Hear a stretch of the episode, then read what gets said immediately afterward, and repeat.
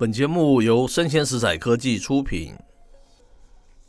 欢迎收听数位趋势酱子读，我是科技大叔李学文。我们这个今日的重点科技新闻点评，科技大叔给他一个标题，叫做“从智慧音箱一探张忠谋董事长曾经力推的物联网，现在啊究竟发展如何了？”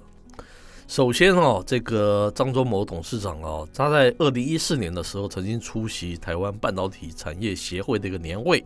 他当时明确地指出哦，下一个 big thing 就是物联网了哈，将是未来五到十年哦成长最快速的产业，要好好的掌握住机会。整个二零一四年啊，也因此变成这个物联网年哦。那听友们呢，是否会好奇哈，物联网啊现在到底发展如何了呢？那我们知道物联网啊，其实就是 Internet of Things，就是 IoT 嘛，它的简称嘛。那我们可以拿啊，曾经被认为是人工智慧物联网发展的一个标志性的产品，叫做智慧音箱来检视一下了哈。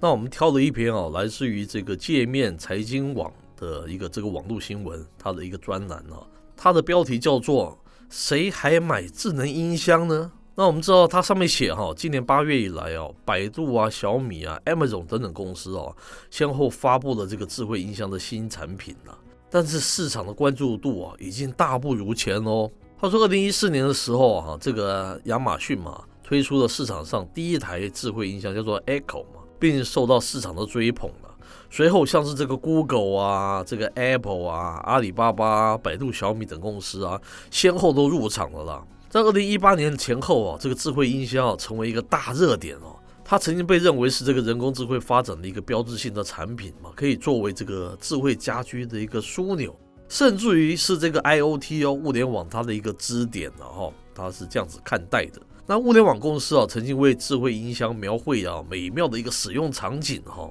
大家都应该有点熟悉嘛，像是通过语音啊，然后播放音乐、电影啊。然后查询天气和姿势啊，控制家里的所有的电器啊，还有开关、窗帘等等。不过啊，很多用户在实际使用的过程中啊，体验都不算好。比如说是这个播放音乐啊，它就有一个版权相关的一个问题嘛。那再举例哈、啊，像控制其他电器的时候，它是需要同一品牌的意思吧？哦，这还蛮麻烦的。因此啊，有些用户就抱怨哦、啊，他说他给他母亲买的这个智慧音箱了。因为这个智慧音箱有这个陪伴聊天的功能嘛，只是后来啊，母亲觉得这个智慧音箱啊说话不像是电视那么好听啊，像机器人一样啊，慢慢的就把它闲置放在家里了。那也有些用户说啊，和智慧音箱说话的感觉哦、就像和一个又傻他又耳背啊，那智商情商都很低的人聊天呢、一天如果说几句就算了，天天说、啊、实在是让人会气死。还有一些用户啊，他反映哦，最开始是可为了可以这个语音控制这个音乐来播放嘛，但后来发现哦，这个智慧音箱常常听不懂话，而且很多音乐它都无法播放，它也慢慢不用了。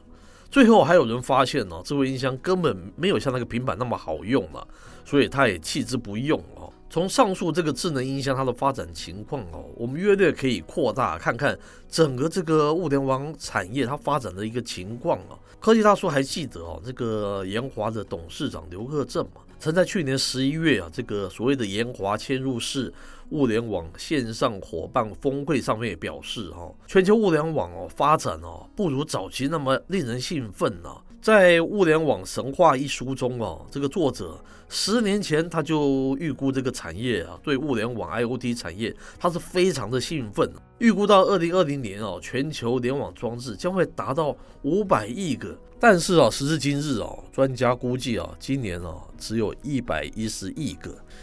也就是啊，只达到啊当初啊预期的百分之二十二。哈，它是远远不如大家的一个期待了。那如果常听呢、我们节目的一个听友啊，很熟悉哦、啊。我们常用 L one 这个网络端，L two 终端，L 三是数位内容应用服务端，以及 L 四新分流来形容这个国际啊数位汇流经济的它的一个发展的一个趋势嘛。那这个所谓的 L 四啊，新分流啊，其实代表的就是指那个物联网了哈。那科技大叔曾在二零一五年的时候接受这个中研院的一个专访，谈什么才是一个成功的物联网呢？当时啊，我就说啊，这个汇流终端的一个特色啊，是找出各个分流应用的一个最大公约数嘛，提出一个不是最好，但是最能为大家接受、期待最方便的产品。但我讲的是像这 iPhone、iPad 这样子的了哈。那么它虽然是在各个场域哦，几乎是无所不在嘛，但却也是一个非常笼统的一个商品了哈。因为它无法完全满足在不同情境下的一个最佳的使用体验了哈。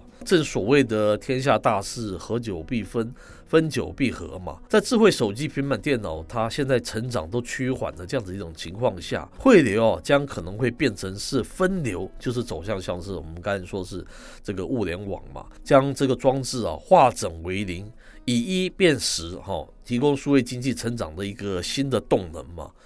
但是啊，科技大叔的理论一向是是很简单的哈，新分流物联网哦，必须是这个硬体加软体加服务三合一才能成功。而且最重要的一点呢，它是非常到位的服务，是它的一个关键呐哈。因此哦，你只卖硬体的业者哦，其实我觉得没有什么搞头，因为它它又像是一个前数位汇流，又像是手机，但是你又不能卖这么多。而科技巨擘们呢，想要将这个服务在地化之后，提供这个所谓的到位的服务，它也是非常困难的嘛哈。